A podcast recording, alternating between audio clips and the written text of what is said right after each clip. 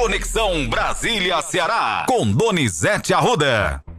Eu sei que o nosso assunto aqui principal é política, Donizete, mas nessa sexta-feira, última sexta-feira do ano, a gente abre falando de uma notícia muito triste para o esporte mundial. Pelé morreu aos 82 anos nesta quinta-feira, infelizmente, Donizete. Antes da gente falar que é a última sexta-feira do ano, de programa do ano, o rei do futebol, atleta do século, gênio, ídolo, Pelé conquistou três Copas e uma enormidade de títulos, 24. Colecionou recordes, aniquilou adversários. Pelé sabia que era eterno. Edson Arantes do Nascimento, sua versão mortal, saiu de cena ontem aos 82 anos, após lutar contra o câncer. O enterro dele será terça-feira. O velório começa domingo ou segunda. E todo mundo pode ir visitá-lo pela última vez na Vila Belmiro, em Santos. O mundo todo reverenciou Pelé ontem. O Papa, Joe Biden, o Emmanuel Macron da França, todos os grandes jogadores. Pelé deixa uma história de sucesso, Matheus, e um orgulho para o povo brasileiro. Ele era indiscutivelmente, era e foi o maior jogador de todos os tempos. Ele era, com justiça, o rei do futebol. Deixa saudades. O homem foi motivo de orgulho para o Brasil. Pode ter tido algumas falhas, mas errar é incompatível você não consegue viver sem cometer erros.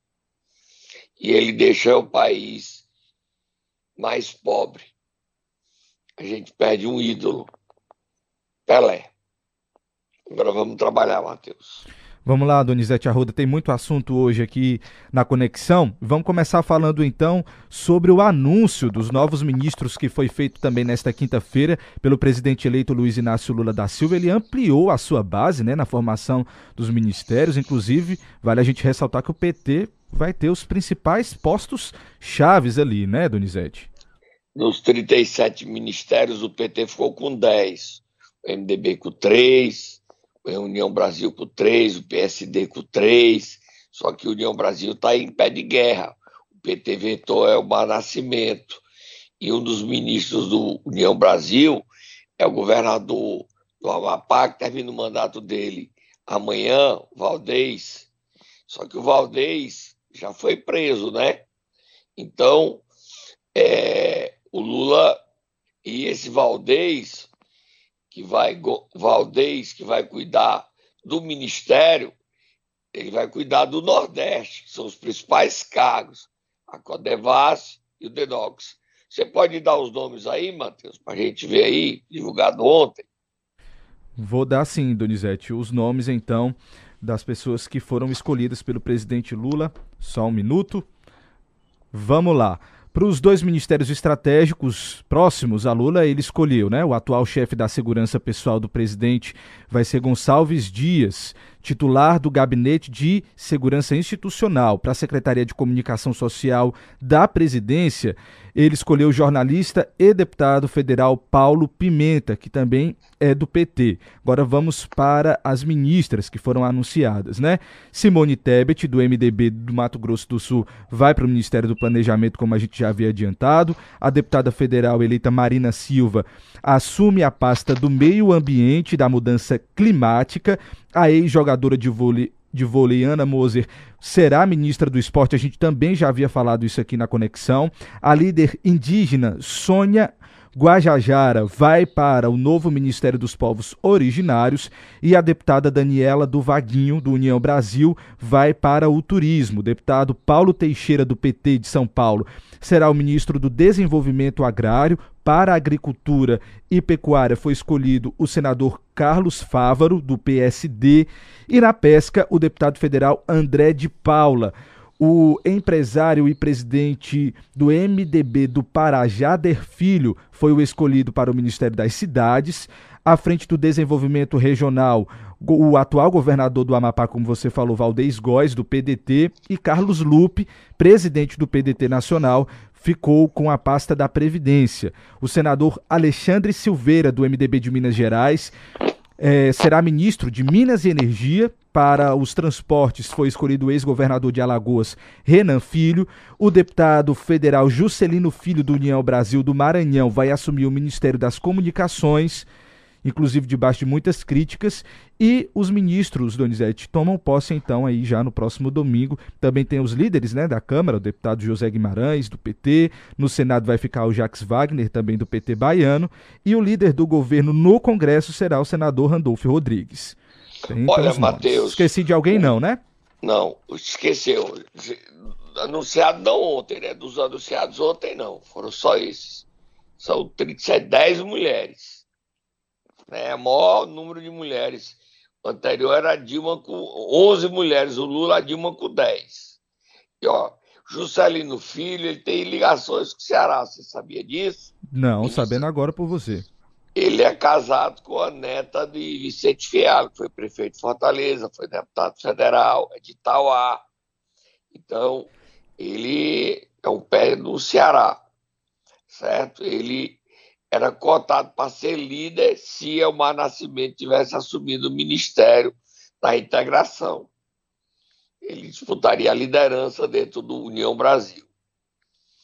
O Lula, ao anunciar o Guimarães, ele falou sobre a importância do líder dele na Câmara Federal. Vamos ouvir? Olha, nada disso dará certo se a gente não tiver bons líderes na Câmara e no Senado. Então eu queria dizer para vocês que o líder do governo na Câmara dos Deputados será o companheiro José Guimarães.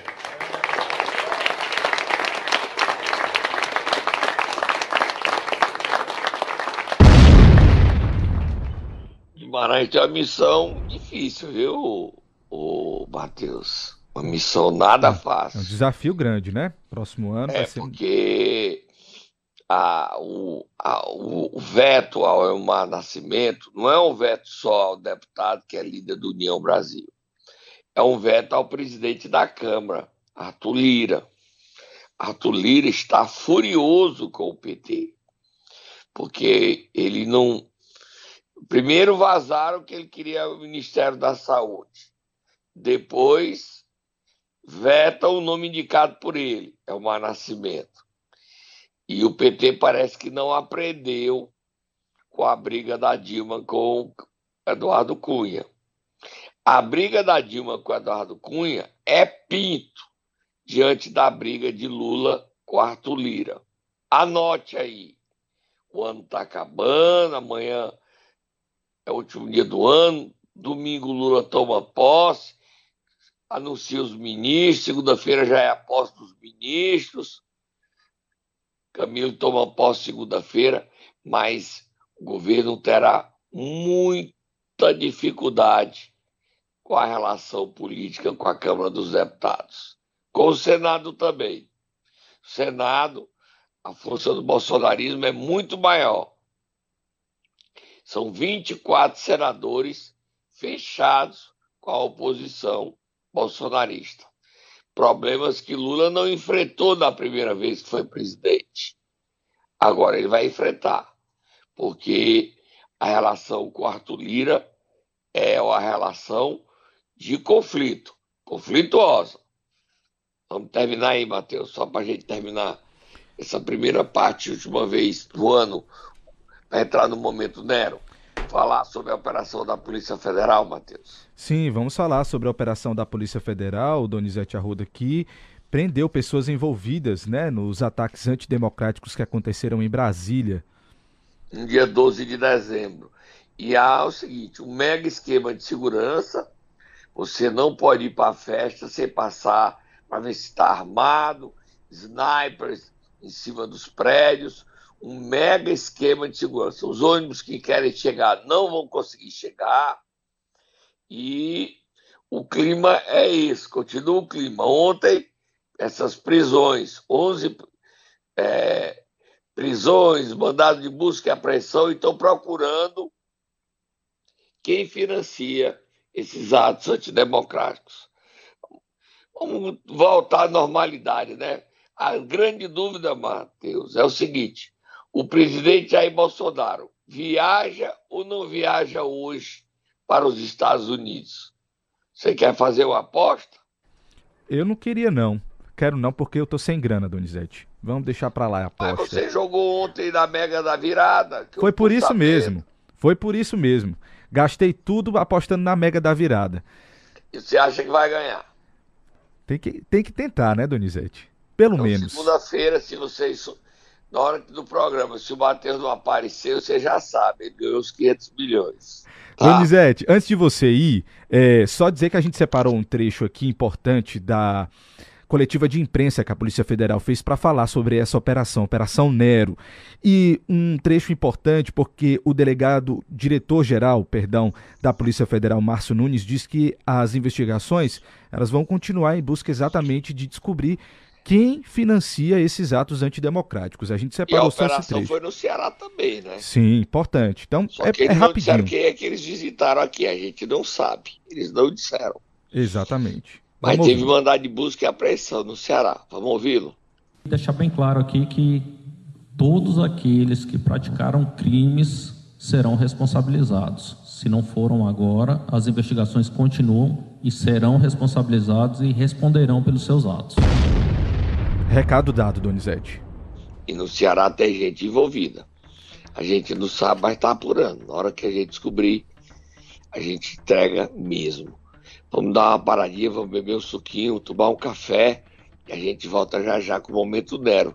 O nome que eles usaram para a operação é Nero, o nosso nomezinho aqui. Alguém, alguém copiou a gente, Donizete. Momento Nero!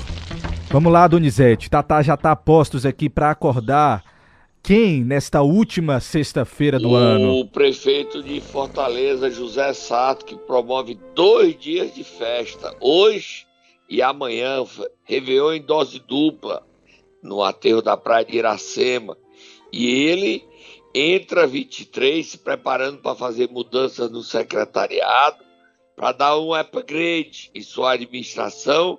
Ele quer candidato à reeleição, Roberto Cláudio não disputa as eleições, Sato vai disputar e quer disputar para ganhar contra o candidato do governador Elmano Freitas. Sarto já anuncia também que não vai ter aumento do preço do transporte e estudante passa a circular por Fortaleza no ônibus de graça. E em breve todo mundo andando de graça no transporte público. Olha que maravilha, Matheus. 23 chegando com boa notícia. Vai, Tata, acorda o prefeito.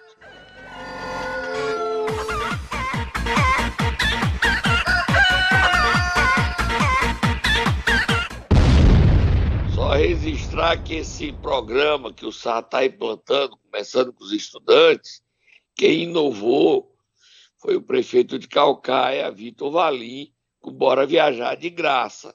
Calcaia já é de graça o programa. Aí vem Maracanaú, agora Fortaleza já começa e o governador Eumano Freitas vai botar em toda a região metropolitana é uma ajuda boa, né, Matheus? Sem ajuda dúvidas. Boa. Sem dúvidas. Porque os pais que gastam com os filhos para ir para a escola passam a não gastar mais. E quando chegar a segunda fase, que é todo mundo andando de graça, ajuda muito numa época de crise como a, nós, como a que estamos vivendo. Vamos ouvir o Sato dando essa boa notícia?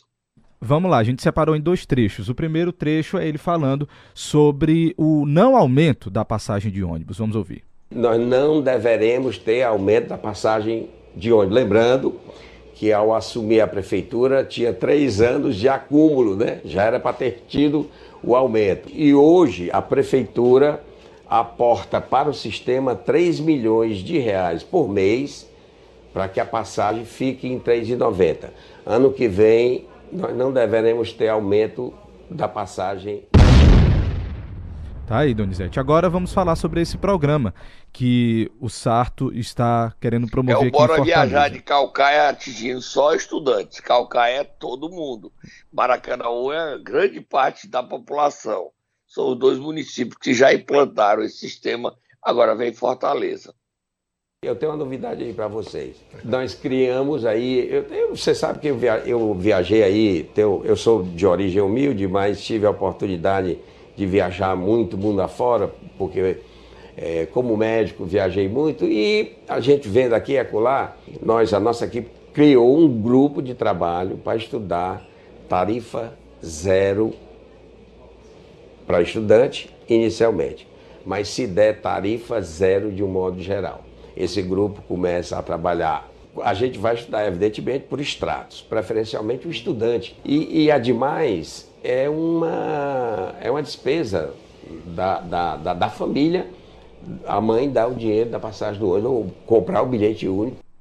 Tá aí, Donizete, em fase de estudo, mas ele informou que vai pedir aí celeridade, agilidade é, 23, desse grupo de ele Entra isso. É reconhecer também aqui o trabalho do prefeito de Maracanãú, Roberto Pessoa. No último programa do ano, é um prefeito que é referência não só no Ceará, como no Brasil, o trabalho que o Roberto Pessoa faz em Maracanãú, que já implementou esse serviço de tarifa zero.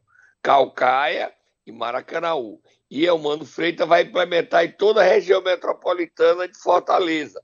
A gente vai ter que pedir ao Elmano para botar também na região metropolitana de Sobral, e na região metropolitana de Juazeiro, para que os municípios de Juazeiro e ao redor, Crato, Barbalha, Missão Velha, Caririaçu, é, Brejo Santo, esses municípios sejam beneficiados, a população desses municípios sejam beneficiadas, como Sobral, Forquilha, Coreaú, Santana, quer dizer, também precisam ser groaíras beneficiadas. A tarifa zero sai do mundo irreal e entra no mundo da realidade. 2023 será tarifa zero, se Deus quiser, em todo o Ceará, Matheus. Vamos trabalhar, virar a página. Vamos virar a página, Donizete, e falar então do anúncio dos novos secretários do governo Elmano. Ele informou esses novos nomes ontem também. Olha, tá faltando três secretários para terminar o secretariado. Você sabe quais são os três? Quais são, Donizete? Está faltando o secretário de Relações Institucionais, está faltando o secretário de Ciência e Tecnologia e está faltando o secretário de Infraestrutura. Infraestrutura, Cid Gomes queria que continuasse o Lúcio Gomes, mas não será Lúcio Gomes o Cid queria que secretário das mulheres fosse sua irmã Lia Gomes. Não foi Lia Gomes, foi a vice-governadora Jade Romero. Cid Gomes queria mandar no secretariado de Eumano, mas não mandou. Eu vou dar de primeira mão, solta Moab Fogo no Muturo, o nome do secretário de Infraestrutura. Antônio Ney, ex-prefeito de Pereiro, uma indicação do senador Chiquinho Feitosa, que rompeu o contato e apoiou a candidatura de Elmando Freitas. Então, Chiquinho não está mais no PSDB, se estivesse o Antônio Ney seria da cota do PSDB, mas o Antônio Ney é o secretário de infraestrutura. O Relações Institucionais eu não sei quem é, Agora, Nelson Martins não apareceu na controladoria. Então, a expectativa é se Nelson, que foi indicado para o caminho para o BNB, vai aparecer nas relações institucionais, continuar no cargo. E o outro secretário de Ciência e Tecnologia é da cota do PCdoB. Não se sabe se Inácio Arruda volta para ser secretário novamente. Ele saiu do cargo para disputar e se tornar primeiro suplente de deputado federal. Os nomes do secretariado são 10 mulheres, né, Matheus? 10 mulheres. Nas minhas contas, Lula, 11, são 11. São... Nas minhas contas aqui para o governo humano são 11, Donizete. Então você soma melhor do que eu. Deixa eu 11 mulheres. Recontar aqui. Vamos falar os nomes aqui para os nossos Vamos. ouvintes? Então vamos lá. Vamos. Na Secretaria do Desenvolvimento Econômico, Salmito Filho. Na Secretaria do Turismo, Ivana, Irvana Albuquerque. Na Secretaria do Desenvolvimento Agrário, Moisés Brás. Na Secretaria do Meio Ambiente, Vilma Freire. Na Secretaria do Trabalho, Vladson Viana. Na Secretaria dos Povos Indígenas, Juliana Alves. Na Secretaria do Esporte, Rogério Pinheiro. Na Secretaria das Mulheres, como você já adiantou, Jade Romero, vice-governadora. E na Controladoria e Ouvidoria Geral do Estado, Aloísio Carvalho. Tem ainda também a Secretaria da Igualdade Racial com Zelma Madeira. Secretaria dos Recursos Hídricos com Robério Monteiro e Secretaria das Cidades com Zezinho Albuquerque. Olha, Matheus, o Cid Gomes fez questão de fazer o Roberto Monteiro secretário. Queria que fosse Secretaria das Cidades, não conseguiu. Cidades é de Zezinho Albuquerque. Ele queria, fez tudo, brigou muito, porque ele queria que o Eumano convocasse dois deputados estaduais do PDT para que Antônio Granja fosse deputado. Aí o Elmano ele lascou o MDB, porque o MDB iria chamar alguém. O que é que o Elmano fez? Não chamou o segundo do PDT, porque ele só tinha compromisso de chamar um para o Bruno Pedrosa, só chamou o Salmito Filho, e aí ele não chamou ninguém para o MDB. Nem chamou os dois do MDB que ele pensava em chamar, nem chamar o segundo do PT, para dar uma vez a Guilherme Sampaio, que continua vereador, não será deputado. Aí ele chamou os partidos e disse: faça o rodízio. MDB faz rodízio para que Aldir e Leonardo sejam deputados. É, o PT faça rodízio para que o Guilherme e o Acriso Seda sejam deputados. É, ele não chamou ninguém. Tudo por conta da briga de Cid Gomes, que queria mandar no secretariado e impor que o secretariado tivesse dois deputados do PDT para que Granja fosse deputado. E por que, é que ele queria Granja deputado? Porque Granja é um deputado do PDT que não gosta do presidente da Assembleia, Evandro Leitão. O Cid queria mais um adversário de Evandro na Assembleia. Granja perdeu, Cid perdeu de novo agora, e Cid perdeu de novo, porque não mandou no secretariado. A irmã não é secretária das mulheres, como ele queria, o irmão Lúcio não tem nenhum cargo, ele só teve uma única vitória e arranjou o inimigo. Trocar Edilvan Alencar, que ia ser secretário da Educação, por Roberto Monteiro, da Secretaria de Recursos Hídricos. Agora, você sabe o que é que o Roberto Monteiro entende de água? O que, Donizete? Ele bebe água. É o que ele entende da questão da água do Ceará. O Roberto bebe água tirar Francisco Teixeira, um dos maiores especialistas de água do Brasil e do mundo, e botar Roberto Monteiro, só a arrogância do Ferreira Gomes vai explicar. Perde o Ceará, mas o governador Eumano tinha que ceder alguma coisa, cedeu e aceitou o nome de Roberto Monteiro. Agora, o Ceará perde pela soberba do Ferreira Gomes. Ainda bem que foi só uma coisinha pequena, mas ele é o grande derrotado da montagem desse secretariado. E o vencedor é o Mano Freitas. Chega num cargo domingo, provando ao Ceará que é um governador com vontade, com palavra, com atitude e que manda. Manda e manda muito. O secretariado que ele montou foi a vontade dele. Ciro Gomes entendeu que o Ferreira Gomes não existe mais como oligarquia no Ceará. Existe aí, foi no passado. Mas na montagem ele perdeu feio. E mais, você sabe quem será o presidente da Assembleia, né, Matheus?